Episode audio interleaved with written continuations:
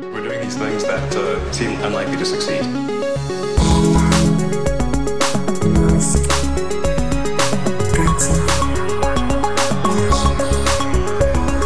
Bienvenidos a un nuevo episodio de Elon, el único podcast que hay sobre Elon Musk. Mi nombre es Alex Barredo, conmigo está Matías Tavia y un montón de gente porque estamos en Gandía, una ciudad de calidad mediana, tampoco podemos... Ya eh, empezamos ofendiendo. Es que queremos, queremos, queremos participación, queremos bulla del público porque estamos en las JPod 2023 grabando este episodio 157.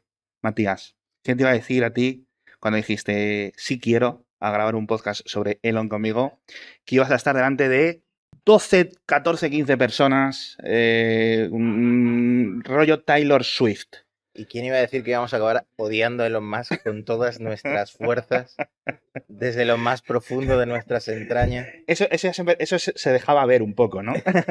Creo que es el segundo episodio que grabamos en directo. Eh, en la JPO del año pasado también lo hicimos, Sí. pero siempre es una experiencia compleja y esta es especialmente compleja a nivel digestivo porque acabamos de almorzar, Ujú. una causa limeña, unas patatas bravas, no sé qué, no sé cuánto. Va a estar complicado el episodio de hoy, Sí. sobre todo eso a nivel digestivo. Limpiaremos los eruptos del audio final. Sí, pero también ha estado complicado llegar, ¿eh? A- e- En mi caso, en mi caso ha sido muy complicado llegar. eh, de repente Cuéntame. me he acordado del Hyperloop. ¿Tú te acuerdas del Hyperloop? Del Hyperloop no se acuerda ni la madre de Elon.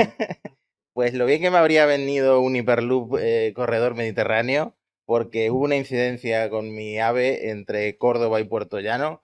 Estuvimos ahí 110 minutos parados, que los conté, y luego perdí la conexión a, a Valencia. Porque llegar de. Fíjate cómo son, sois los madrileños, que llegar de Málaga a Gandía significa ir a Madrid, ir a. Valencia y luego venir a Gandía. Yo, yo no te he insultado, yo no sé por qué dices, ¿cómo soy los madrileños? Yo no te he dicho nada malo, o sea, no, no me pongas esos adjetivos, por favor. Pero ¿qué pasa? ¿Que en el litoral no hay ciudades como para conectarlas? Ah, no lo sé, no lo sé, yo, yo digo por lo de madrileño.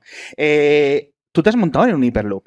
Bueno, en la cáscara de un Hyperloop, una cosa que hicieron ahí en Cádiz, eh, Pues la uno- culpa la tendrá ese señor. unos proveedores de Hyperloop TT, que honestamente no sé si esa empresa sigue existiendo, sé que cambiaron de CEO, Sí. pero lo del Hyperloop ya Ujú. pasó con Virgin, mm, era un poco... Se quedaron sin dinero. Esos fueron los que luego dijeron, bueno, lo vamos a hacer solo, pero para mercancías. Hombre, es que una vez que el dinero deja de prestarse al 0% de Ya. interés, ¿quién cojones va a hacer un Hyperloop? O sea, es lo último. Y, y bueno, la cuestión es que dormí en Madrid y en el episodio de hoy vamos a hablar de inteligencia artificial y para empezar te he pasado un tweet, si lo puedes poner en la pantalla, que eh, me ha hecho un dibujo el cabrón de, de mi amigo Edu. Eh, soy yo con el estilo Pixar llegando a la JPod. Eh, estas cejas que te ha puesto aquí son más mías, estas cejas, ¿eh? pero sí, me, me fascina el realismo de los trenes eh, nocturnos, las letras, la verdad que bastante bien conseguido esto, ¿eh? Así que, oye, muchas gracias a Edu Martín Prieto. Vamos a hablar de inteligencia artificial dentro de todas las ramas de todas las empresas que hace Elon, porque al final son muchísimas cosas de lo que tenemos que comentar, no todas buenas, obviamente, y dentro de lo que es eh, inteligencia artificial, y cuando hablamos de Elon, yo creo que es sinónimo de, Tesla. Y tenemos varias partes, ¿vale? Porque obviamente pues va avanzando, él siempre eh, presume mucho de que es, no sé si llega a decir que es la mayor compañía de inteligencia artificial a nivel de todos los datos que capturan sus coches, ¿no? Toda esa flota de coches que entrega datos a sus eh, centros de datos o a su superordenador futuro, dojo, etcétera. Pero, oye, sí que tiene un relativo impacto. Que Bueno, no sé si se- Bueno, es que yo veo cada vez más Tesla. Aquí somos dos sentados. Uno de los dos tiene un Tesla, así que uno de los dos está enviando datos a los data centers de Tesla para, para entrenar esta red neuronal. está, está petado de Gandía, de Teslas. También, no sé si la- También. no- ah, bueno, es que tú has llegado tarde, pero no- sí, ya te digo yo que, que por lo menos había uno. Quiero comentarte una cosa, porque lo de la inteligencia artificial, te quiero enseñar un vídeo y por favor, la gente que veis en vídeo el- este episodio, estoy compartiendo un Tesla Model S en 2015 aparcándose solo. Ocho años después, esa tecnología sigue sin llegar a los coches. Esto lo tiene un Opel Corsa. O sea, un Opel Corsa, el, el Dacia más Dacia, utilizando Dacia como sustantivo y adjetivo peyorativo, ya lo tiene. Y yo no, en el, en el, en el, en el coche mío que acabo de comprar, como dices tú, yo esto no lo tengo. Y eso es una de las cosas de inteligencia artificial, de estas que, que si tienen un impacto real en el día a día de la gente. Ya, pues has llegado. Vale, perfecto. Le das en la pantalla, apárcame el coche y ya vas mm, contestando unos WhatsApps o, ¿sabes? Sacándote los mocos. Es que lo del autoaparcamiento fue una. Yo, yo me acuerdo, lo comentamos en el podcast. Fue inexplicable como de repente iba empeorando Sí, la- sí, sí. el rendimiento del autoparking hasta que lo quitaron porque Elon decidió de buenas a primeras que todo lo que es conducción autónoma en el Tesla Sí. iba a ir eh, por Tesla Vision, iba a ir centralizado por visión por computadora. Y bueno, eh, la visión com- por computadora sabe ir para adelante, pero no sabe aparcar en paralelo, aparentemente. No, es curioso porque además creo que te pasé el vídeo. Cuando yo aparco en mi plaza de garaje, al lado, el, el coche te dice que, que hay un camión. Hay un camión fantasma, que no sé qué es, pero es un... Y eso, quiere decir, es un elemento tecnológico muy sencillo y que es peor ahora en estos coches que lo que había hace unos años. Eso es lo que me, me fascina. Realmente me fascina. Quiero saber qué es lo que ha ocurrido más allá de lo que le hayan quitado eh, los radares, etcétera, y el sistema de visión no funcione bien. Otra cosa que tiene dentro de la inteligencia artificial, y aquí lo tienes abierto tú, por ejemplo, eh, eh, temas de, de los grandes lenguajes de... mm, No, los grandes modelos de lenguaje, los LLMs, etcétera, que habláis mucho en monos estocásticos, la mayoría de los coches modernos te permiten hablarles al coche, es decir, le puedes, tien- o tienen un Siri o un Alexa integrado o similar, un poco más de marca blanca, etcétera, pero tienes las típicas opciones de pon el parabrisas, eh, pon la cope, ¿sabes? Pon atropella a este niño. son comandos de voz, no tiene nada que ver con un Siri, pero ojo, Tesla al final en esto se puede quedar atrás, porque Tesla no tiene ni el Apple CarPlay ni el Android Auto. Eh, a Google Assistant ya está llegando el modelo grande de lenguaje de Google. O sea Sí. que a Google Assistant dentro de nada le vamos a poder pedir virguerías, porque va a entender muchas cosas. Igual que a Siri el año que viene. Pero esto cuándo va a llegar a Tesla, lo tienen que desarrollar por detrás. Y a lo mejor ahí tiene que haber un trasvase de, de ingeniería con esta empresa nueva que ha montado Elon sobre inteligencia artificial. Con X ahí. Puede ser. A ver, funciona relativamente mm, normal. Esto sí es una cosa que ha mejorado muchísimo. Yo me acuerdo cuando en la vanguardia probé el Model 3 y, por ejemplo, el piloto automático era mejor. O sea, yo creo que pude hacerme la M30 sin tocar el volante. O sea, lo que es dar un círculo entero a- a Madrid. Pero el sistema de reconocimiento de voz de, ¿sabes? Ponme no sé qué, haz no sé cuánto, que se lo pides. Eso funciona fatal. Ahora funciona muy bien eso, pero el coche conduce peor que es un poco lo contrario a lo que yo creo que la gente querría. La gente querría que el coche, sea, los sistemas de asistencia funcionaran de otra forma. Pero precisamente ahora Tesla ha abierto el API para desarrolladores y a lo mejor aquí ya se puede empezar a ver pues una oferta diferente de aplicaciones, porque al final esto creo que decían que iba a ser compatible con QNX, con lo de BlackBerry, que siguen vivos en el mundo de los, de los coches y ganando yo creo que más dinero que cuando vendían móviles, la verdad, porque es un mercado bastante lucrativo.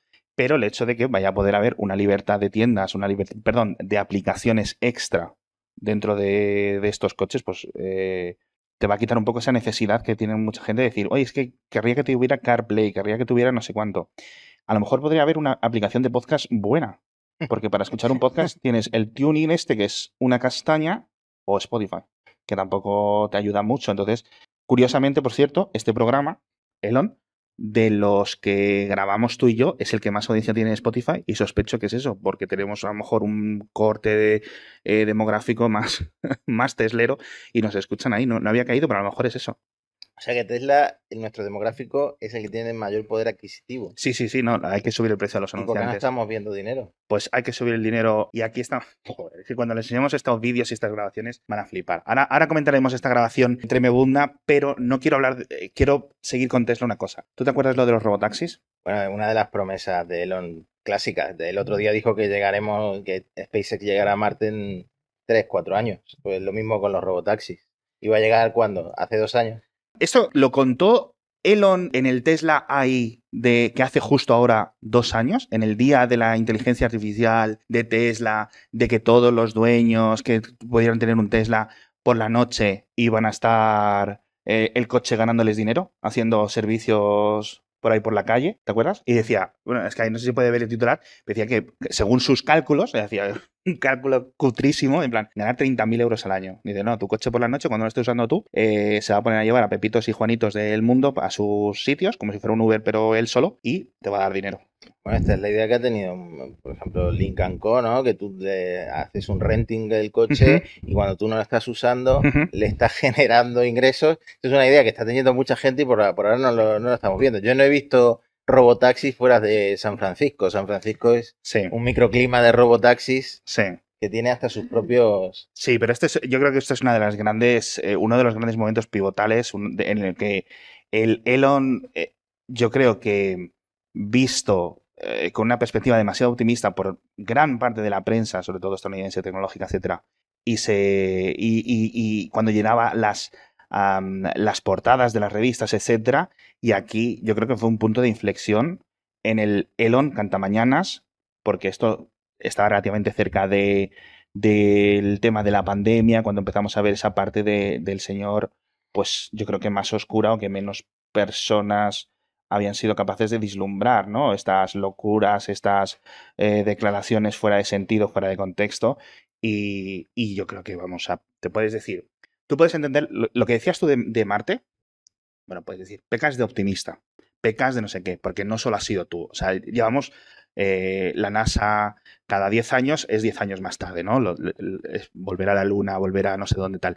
Es difícil hacer un cohete, es difícil ir a Marte, nunca se ha ido perfecto. Yo puedo entender que tus predicciones nunca se cumplen. Pero esto, cuando tienes la tecnología y te estás haciendo esto y estás vendiendo los coches a gente incauta, eh, diciendo, págame 7.000 euros por este software que te va a permitir ganar 30.000 al año. Eh, hostia, pues eh, bueno, uno de los juicios está en esta falsa promesa de marketing de ventas en Estados Unidos. También dependerá un poco del, de la idea que tenga el juez. Claro, es que Elon vendía el full self-driving con la promesa de que tú le ibas a ganar dinero, o sea, que te iba a salir muy barato en lo que cuesta el full self-driving. Y luego han ido anunciando dentro de Tesla nuevos productos que tienen que ver también con acelerar toda esta visión por computadora y toda esta inteligencia artificial, como Dojo, que es el nombre que le han puesto a la, red neuronal, que realmente Elon la vende como que es, ojo, de las más potentes, eh, como has dicho al principio del episodio, de la industria gracias a la cantidad de datos que tiene Tesla para, para entrenarla. Sí, pero fíjate que estamos enseñando este, este, este titular de Electrek, que siempre solemos comentar eh, noticias de este sitio, y lo recogía en 2021, las declaraciones del dojo. El dojo no está aún, y vamos a entrar en 2024. Se supone que llega ya, etcétera. Pero también tenemos los datos de la cantidad de silicio que tiene, de la cantidad de tarjetas gráficas, la cantidad de eh, rendimiento que va a tener o que tiene disponible Tesla para esos entrenamientos y es ridículo con el típico centro de datos que tiene, por ejemplo, una Microsoft para estos chat GPTs, GPT-4, DALIs, etcétera, que van rapidísimos. Quizás yo es que creo que no se lo esperaba, que de repente las gráficas estuvieran tan caras, las, las H100 y las A100 de Nvidia. ¿Puede ser? Bueno, eh, para eso fabrican su o desarrollan su propio hardware, que es eh, ahora el santo grial, lo que todas las empresas eh, quieren tener, su propio hardware para, para hmm. procesaría y que hmm. parece que Nvidia se está llevando todo el dinero. Sí. bueno, yo, yo, creo que Elon es un poco como yo, tiene un juguete nuevo, se aburre y pasa al siguiente y ahora mismo su juguete es eh, el Optimus, que es de lo que más vídeos han estado sacando, que el otro día lo vimos ahí ordenando unos cubos, no sé qué, los que eran verdes en la bandeja verde, los que eran, los que eran azules en la bandeja azul. Y entonces parece que eh, a juzgar por aquel hombre disfrazado que vimos hace dos años eh, que presentaron en aquel primer evento, la cosa ha mejorado. El robot por lo menos se articula y puede ver algo y, puede ordenar unos cubos. De ahí a que esto revolucione la economía y las, y las fábricas y las industrias y nos planche la ropa y nos cocine y nos haga el gazpacho, ahí todavía un trecho. Sí, a ver, que yo tengo sensaciones encontradas, porque por una parte, lo que ha hecho... Bueno, Optimus sigue siendo un producto de Tesla. Yo creo que al final, si tiene relativamente éxito y sentido, etcétera, debería de ser su propia compañía, ¿no? A pesar de que compartan recursos, etcétera, yo creo que hay suficiente espacio, ¿no? Para que se convierta en lo suyo. Pero lo que ha avanzado Optimus, desde ese maniquí ese hombre disfrazado bailando hace justo dos años, ahora es una locura comparado con lo que hemos estado viendo en la revista muy interesante desde el 94 con el Asimo el, y, y lo, de Boston Dynamics, que la gente yo creo que piensa que Boston Dynamics es una empresa falsa para, ¿sabes?, ganar dinero de publicidad en vídeos de YouTube, porque es lo único que hacen, pero... Monetizan los vídeos de YouTube y esos son sus únicos ingresos. es, que es, es, es, la sensación que es, pero de verdad que, eh, claro, la tecnología en 2023 para este tipo de, de en cierto sentido, aprendizaje automático, porque aquí hay un montón de elementos que se pueden considerar inteligencia artificial, ¿no? No solo en el reconocimiento facial que tiene, etcétera, sino en el entrenamiento de mm, refuerzo profundo para en los temas de destreza, etcétera. Lo que ha avanzado en un año le hubiera costado dos décadas, hace muy poquito. Y lo hemos visto porque creo que los de Figure, que son uno de sus grandes competidores en cierto sentido, que eso creo que ha invertido Intel aquí también una millonada, hace tres días aproximadamente enseñaron por primera vez un vídeo de su, del 01 de su, de su robot y decía, esto lo hemos conseguido en un año. Dice, hace un año empezamos a programarlo. Y eso a mí me parece una velocidad absurdamente alta. Yo no sé el precio que va a poder costar esto, ¿vale? Pero luego hay un tercer robot en discordia, hablando solo de Estados Unidos. Esto hay muchísimo industria en, en, Europa, obviamente, como podéis imaginar, en Japón, China, Corea del Norte, Corea del Sur, Corea del Norte no lo sabemos, eh, donde tenemos nuestra, la gran rivalidad de este podcast, que es Elon y nuestro amigo oyente, lector y seguidor. No sé si lo sabéis, pero nos sigue, nos sigue en Twitter, Jeff Bezos. Eh, no es coña, 100% real.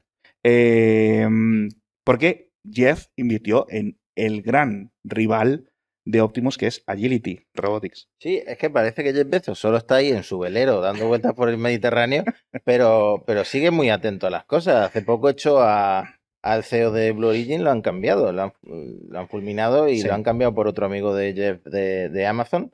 Y, y, ojo, porque estos avances que tú dices tan rápidos, sí. o sea, Boston Dynamics se fundó en los 90 sí. en los 90 uh -huh. y Google la compró en 2013, luego la vendió. Sí. O sea, Boston Dynamics tiene esos robots súper ágiles, uh -huh. pero hay algo que, que no han conseguido y a lo mejor es integrar la inteligencia artificial, la visión por computadora y todo lo que tú uh -huh. quieras en los robots. Sí. Eh, porque de alguna manera estas, esas, estas otras empresas que estás mencionando han conseguido llamar la atención frente a ese mastodonte que todas las uh -huh. navidades nos felicita con un vídeo de los robots bailando. Sí. Entonces, eh, eh, cuidado, porque a lo mejor aparece un, una nueva figura en el mundo de la robótica que sí consigue este sueño de que un robot uh -huh. nos reemplace en las fábricas Ojalá. y donde sea. Ojalá. Ojalá. Yo sí, la verdad que, de verdad que hay un montón de trabajos que, que creo que. Mmm, yo no sé si podríamos utilizar el término aceleración, pero sí que es cierto que a lo mejor un humano, por ejemplo, en este caso que estamos viendo, moviendo cajas, descargando, etcétera, perfecto. Es decir, tenemos los, eh, los toros estos, ¿no? Para llevar eh, múltiples palés de un lado a otro, etcétera. No lo veo muy diferente a, esta tecnología en el contexto de un almacén o de un sistema de reparto o, o, lo que sea, ¿no? Y si yo creo que puede avanzar mucho y yo creo que esto sí puede aumentar muchísimo mm. lo que es la, la, productividad a nivel mundial. Y una última ventaja que tiene Tesla en concreto es que puede integrar varias partes que son fundamentales en estos robots, como, aparte de la visión por computadora, esta que estoy mencionando, uh -huh. la batería. O sea, Tesla está desarrollando -huh. nuevas tecnologías de batería que estos robots pues, necesitan como, como el beber, porque... -huh la, la, batería no es la batería de un móvil, necesitan sí. mucha energía para hacer lo que se supone que tienen que hacer. Sí, yo creo que podríamos hacer una, una pregunta a la audiencia. ¿Cuánto creéis, vosotros todos, yo asumo que conocéis todos los robots, tanto los bípedos como los cuadrúpedos de Boston Dynamics, estos que hacen parkour y no sé qué. ¿Alguno sabe cuánto le dura la batería a uno de estos modelos? Sí, con queroseno. No, son todos eléctricos. ¿Nadie lo sabe? ¿Alguien querría decir algún minutaje, algún tiempo, algún número, media hora, tres, un vídeo de YouTube como definición. Por ahí. Bueno, no, a lo mejor os he, os he guiado yo un poco, sí, pero aproximadamente unos 15 minutos. O sea, si tú tienes un robot de, creo que son 70 kilos, la última que leí del bípedo, ¿vale? Y a los 15 minutos, que no le ha dado tiempo a acabar de vaciarte el lavavajillas, ya tiene que volver a la base para volver a cargarse un rato, pues tampoco es una cosa que valga y cualquier mejora que yo creo que en Tesla sí tienen con el tema de las baterías va a ser crucial. Bueno. Reducir peso, crucial. En 15 minutos hay una actividad en concreto que podrían hacer. Pero bueno, eso lo, lo dejamos para el futuro distópico. Y ahora me parece un buen momento para contaros el patrocinador de esta semana, que como ya habréis escuchado en el podcast diario, es Cruz Roja, es un patrocinador muy importante con el que tenemos mucha ilusión porque ponen en marcha el proyecto Crece, esta nueva iniciativa para luchar contra la soledad no deseada. Esto es algo en lo que la tecnología está incidiendo muchísimo y Cruz Roja quiere utilizarla, utilizar la propia tecnología para crear nuevos lazos en la comunidad, reforzar nuestras redes de apoyo y dar respuesta a factores de vulnerabilidad que hacen que personas de todo tipo acaben en una situación de dificultad social. La tecnología por sí sola no es suficiente, hay que hacer comunidad, hay que mejorar como sociedad y cambiar muchas de las formas con las que nos relacionamos, nuestras dinámicas del día a día para ayudar a pues, estas personas que se sienten solas y facilitar pues, su autonomía en la sociedad, facilitar su inclusión con vecindad, con apoyo, con voluntariado y con mucha más involucración. Entonces, si quieres mucha más información, porque tú estás dentro de este colectivo, tú eres una de estas personas que te encuentras en una soledad no deseada o simplemente quieres ayudarlas, quieres ser voluntario o quieres colaborar con Cruz Roja, entra en cruzroja.es barra proyecto crece para descubrir toda la información. Es muy importante lo que están haciendo, es una iniciativa social maravillosa y a nivel personal creo que todos podemos hacer algo. Así que ahora os dejo con el episodio, pero recordad, echadle un vistazo, cruzroja.es barra proyecto crece. Cambiemos de, de tema. En fin. ¿SpaceX? ¿SpaceX usa inteligencia artificial?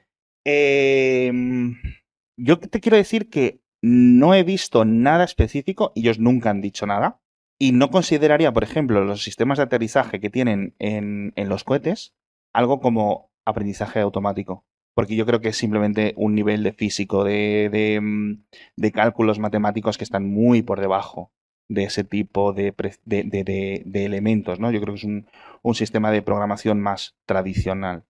Yo cuando estuve en, en el Arenosillo, en el centro de control de PLD Space, eh, les pregunté si usaban para algo la, la inteligencia artificial, que al final el Miura 1 es un cohete muy pequeñito en comparación con los que hace SpaceX, pero eh, todos los componentes del cohete son similares a los de un Falcon 9, ¿no? Sí, Solo que a otra escala. sí. Y, y no, solo usan inteligencia artificial para las simulaciones, porque Ah, hay tantas situaciones Mm, que pueden afectar al Cierto. rendimiento del cohete, sobre todo vientos en la parte alta de la atmósfera que necesitan esta IA sí, para predecir el comportamiento del cohete en un montón de condiciones. sí. Entonces yo imagino que SpaceX sí utiliza inteligencia artificial en un montón de cosas que eh, a lo mejor no son tan evidentes.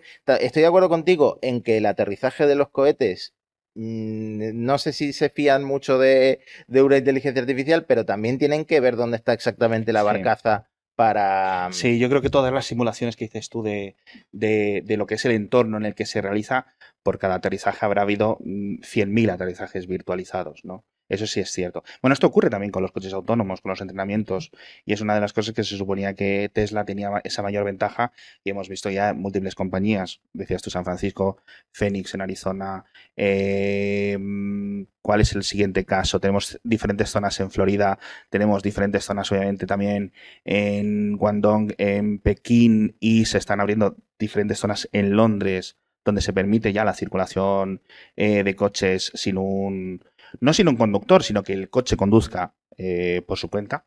Y, mm, y poco a poco eso es algo que veremos, pero sí es cierto que mucho del entrenamiento es simulado. Mm. Es decir, lo meten en un Second Life y ahí aceleran y hacen un montón de pruebas y dicen, y ahora te lanzo cinco ciclistas que de repente se te crucen sin avisar, ahora te tiro un balón, ahora te pongo eh, nieve y poco a poco ese sistema de, de refuerzo va aprendiendo un poco más. Hay otra cosa en la que seguro que usan inteligencia artificial eh, Starlink, que al igual que como tú propones, eh, para, ¿para qué lo has propuesto que se iba a separar de Tesla?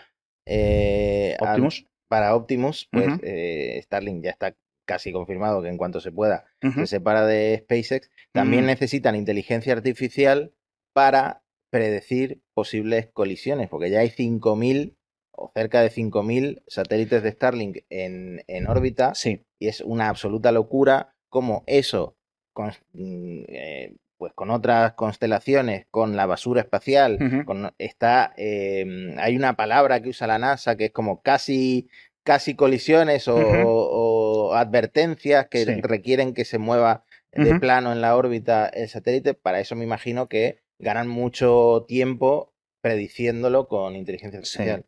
Sí es posible, porque además, vuelvo, vuelvo a abrir eh, micrófonos en la audiencia.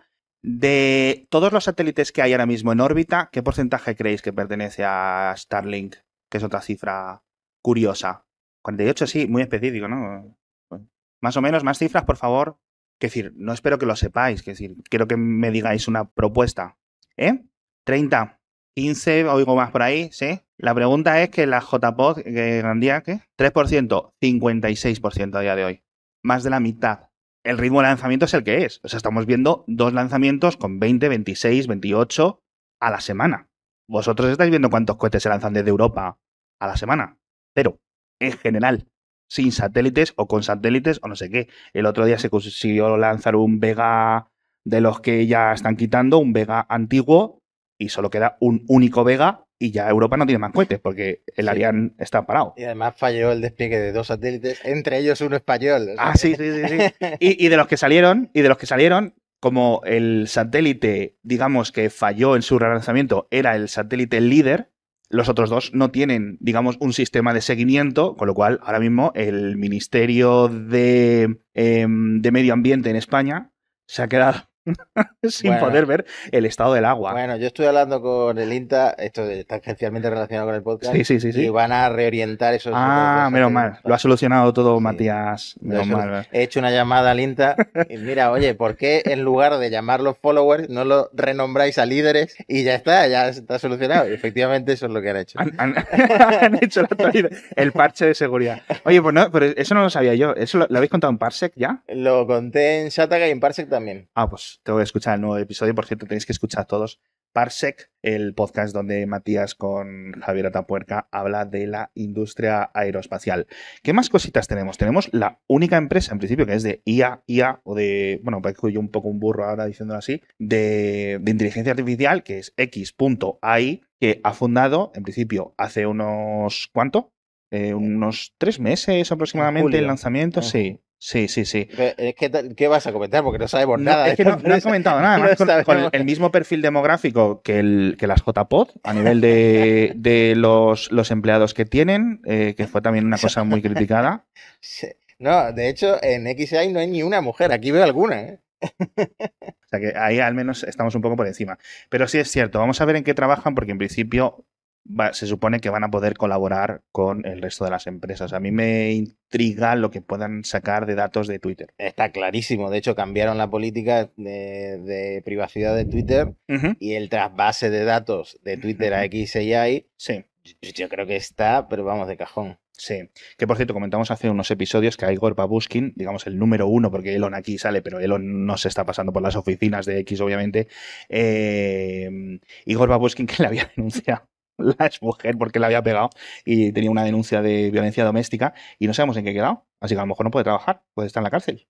Bueno, pues, Bueno, a lo mejor le dejan meter el ordenador. bueno, el propio Elon tiene esta demanda de Grimes de, Hostia, es verdad. oye, que no le pagas Vaya tío. La manutención a tu hija, eres la persona más rica del puto mundo y no, y no, y no me mandas la pensión, pero que imagínate. Está a nivel Amador Rivas. No, tendríamos que buscar mejores personas para usar de protagonistas de nuestros podcasts. La próxima vez lo, lo pensamos un poquito mejor, ¿no? A ver, nos queda Neuralink. De Hostia, Neuralink, Neuralink. hay, que decir Uf. una, hay que decir una cosa. Esto se lo vi además el enfoque el otro día a Javier Pastor, eh, que es un redactor de, de Shataka. Bueno, ya empezamos a meter a los, a los colegas. ¿Cómo se nota que ahora estoy Ah, trabajando vale, en vale, Shataka? vale, ¿Cómo vale, se vale, nota? vale, vale, vale. ¿Cómo se nota? Eh, Neuralink ahora lo está pintando todo. Bueno, ahora están con el lío de los monos, ¿no? Eh, pero por ahora, Por favor, resume a la audiencia lo que resumes como el lío de los monos. Bueno, el, el episodio anterior fue uno de los más gores de la historia de Elon porque Alex eh, estuvo contando cómo fueron muriendo los monos a los que les implantaron el chip de Neuralink, a- algunos de forma eh, súper desesperada, que se lo intentaban quitar de to- por todos los medios de la cabeza, y, y bueno, están metidos ahí en ese lío a nivel... eh, Sí, pero la buena noticia para nuestra audiencia es que han abierto ya los ensayos humanos. Así que podéis apuntaros. Claro, para que no mueran más monos, Para que no mueran más monos, que Pero- mueran podcasters, que es claro. algo mm, que sobra. E- Esto es un poco como, como, como el programa espacial, en la, la era espacial de la Guerra Fría. Para que no mueran más monos ni más perros, pues mandamos a humanos, ¿no? Sí, Pues- bueno, pues- Argentina lanzó un mono. ¿Fue un mono o un perro? Yo es que me acuerdo que el, el programa espacial argentino lanzó un animal, pero juraría que era un mono. Y el mono se hizo famoso. Además, lo que, lo que hemos sido en Argentina. Claro, es que lo que, lo que que somos ahora. Desde, que Bueno, te fuiste se ha quedado eso a Lo, perder. lo que quería decir de Neuralink, que llevamos un tiempo en el que el- la, prensa de esta eh, empresa se está desviando de su concepción original. Porque estamos hablando de, ojo que Neuralink a lo mejor cura algunos tipos de parálisis, cura Sí, algunos sí. tipos de... Pero, va, va a eh, curar la depresión, la tetraplegia, el autismo. ¿Qué más iba a curar? El, el- el daltonismo, El daltonismo, eh, por- la por- obesidad. Ah, bueno, madre mía. el tema es, el tema es, originalmente ¿Sí? Elon nos vendió esta empresa como una manera Sí. de fusionar el cerebro humano con la inteligencia la artificial, inteligencia artificial. como para conseguir superhumanos. O sea, Sí. esa es la idea original en la concepción de Neuralink. Sí, sí, sí, sí. o sea que de todas las empresas de Elon es la más relacionada con la inteligencia artificial porque es la que quiere fusionar al humano con la inteligencia artificial. Es eh, Dragon Ball Z. Totalmente. No, pero además, bueno, primero quiero comentar lo del mono, porque creo que lo hemos comentado alguna vez en el programa. El mono Juan, literalmente su página de Wikipedia es Juan, paréntesis, mono, ¿vale? Y eh, pues, quiero decir, a ver si la gente se piensa que estoy desinformando, que me estoy riendo del programa espacial argentino. No, no, esto es algo que ocurrió y, oye, pues ya han ido más argentinos que españoles a- al espacio, aunque sea en forma de, ¿no? Pues de, monos españoles al espacio nunca han ido. A no ser que queramos insultar a nuestro oyente Miguel López Alegría. Bueno, te, te olvidas de Pedro Duque, pero es. No, Pedro Duque es que no nos coge la llamada, no quería venir al podcast, no sé qué, así ya no, le- ya no podemos hablar más que él. Pero sí es cierto, sí es cierto que el tema de Neuralink puede ser bastante importante. A ver, cuando yo traje a una experta en, en biología, en neurología, etcétera, específicamente, al programa, cuando al poco de anunciar lo de Neuralink, me decía, vale, sí, esto está muy bien, es decir, es decir, no hay nada que te impida hacer esto, pero estamos a décadas de distancia. Hemos visto el programa dentro de un centro de investigación en Suiza hace unos meses con esta mochila, en cierto sentido, donde va un ordenador que va respondiendo a diferentes señales eléctricas que tenía insertadas bajo el, cráneo un paciente y le había permitido volver a andar. Tenía una... No una, no una cuadriplegia, pero... Y no estaba andando, ¿vale? Andaba un poco como Optimus, ¿vale? Pero andaba. Y eso es una locura. O sea, yo me acuerdo contar eso en, en Mix en el diario y, y fascinado como si fuera algo de ciencia ficción. Vale, a lo mejor ese tratamiento son, pues eso, múltiples años, algo así. 300.000, 400.000 euros. Pero por volver a poder andar, una locura. Bueno, y aquí te lo cubre la seguridad social, pero en Estados Unidos a lo mejor acabas pagando 30 millones de euros. pues. Madre mía. Sí, no, a ver, pero yo creo que eh, a nivel de, de realmente estas cosas se pueden hacer. Es decir, que, que decir, el proceso de tú tienes esta entrada electromagnética, ¿no? De tu cerebro o se, que puede ser contrarrestada por unas señales externas, porque recordemos que en principio esto es bidireccional. Es decir, esto no solo es tener el chip que se conecta a no sé dónde y entonces no necesitas pensar cuál es la población de España, cuál es el, el resultado de multiplicar tres números primos por no sé qué. Y eso te aparece. Es decir, lo tienes como se ¿Cómo se llama tu madre? Pepita. ¿Vale? Pues eso está guay porque tienes como ese acceso externo a computación o a conocimientos externos, ¿vale? Eso está muy bien y eso es el transhumanismo de toda la vida. Guay. Perfecto. Ahora, no lo vamos a ver dentro de los No. tiempos que dice No, Elon, no, yo creo. Y yo vuelvo a decir lo que digo siempre. El primer loco que se va a meter un chip de estos en el cerebro es la típica persona que no se vacunó contra el COVID porque, para que no le metieran el chip para controlarlo. Es esa O sea, persona. Segurísimo, es segurísimo, esa segurísimo, persona. segurísimo, segurísimo. Uno de estos con canal de Telegram ahí, en plan, Pedro Sánchez me quiere controlar en Bruselas, no sé qué, uno de estos, ¿no? Sí, sí, sí, seguramente podcaster además.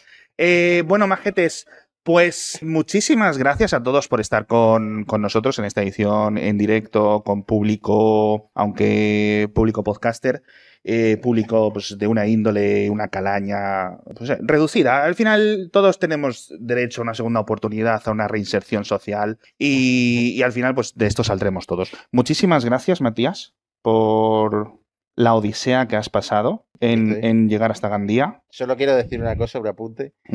Renfe, para solucionarme el problema, me puso el tren a las seis y media de la mañana de hoy.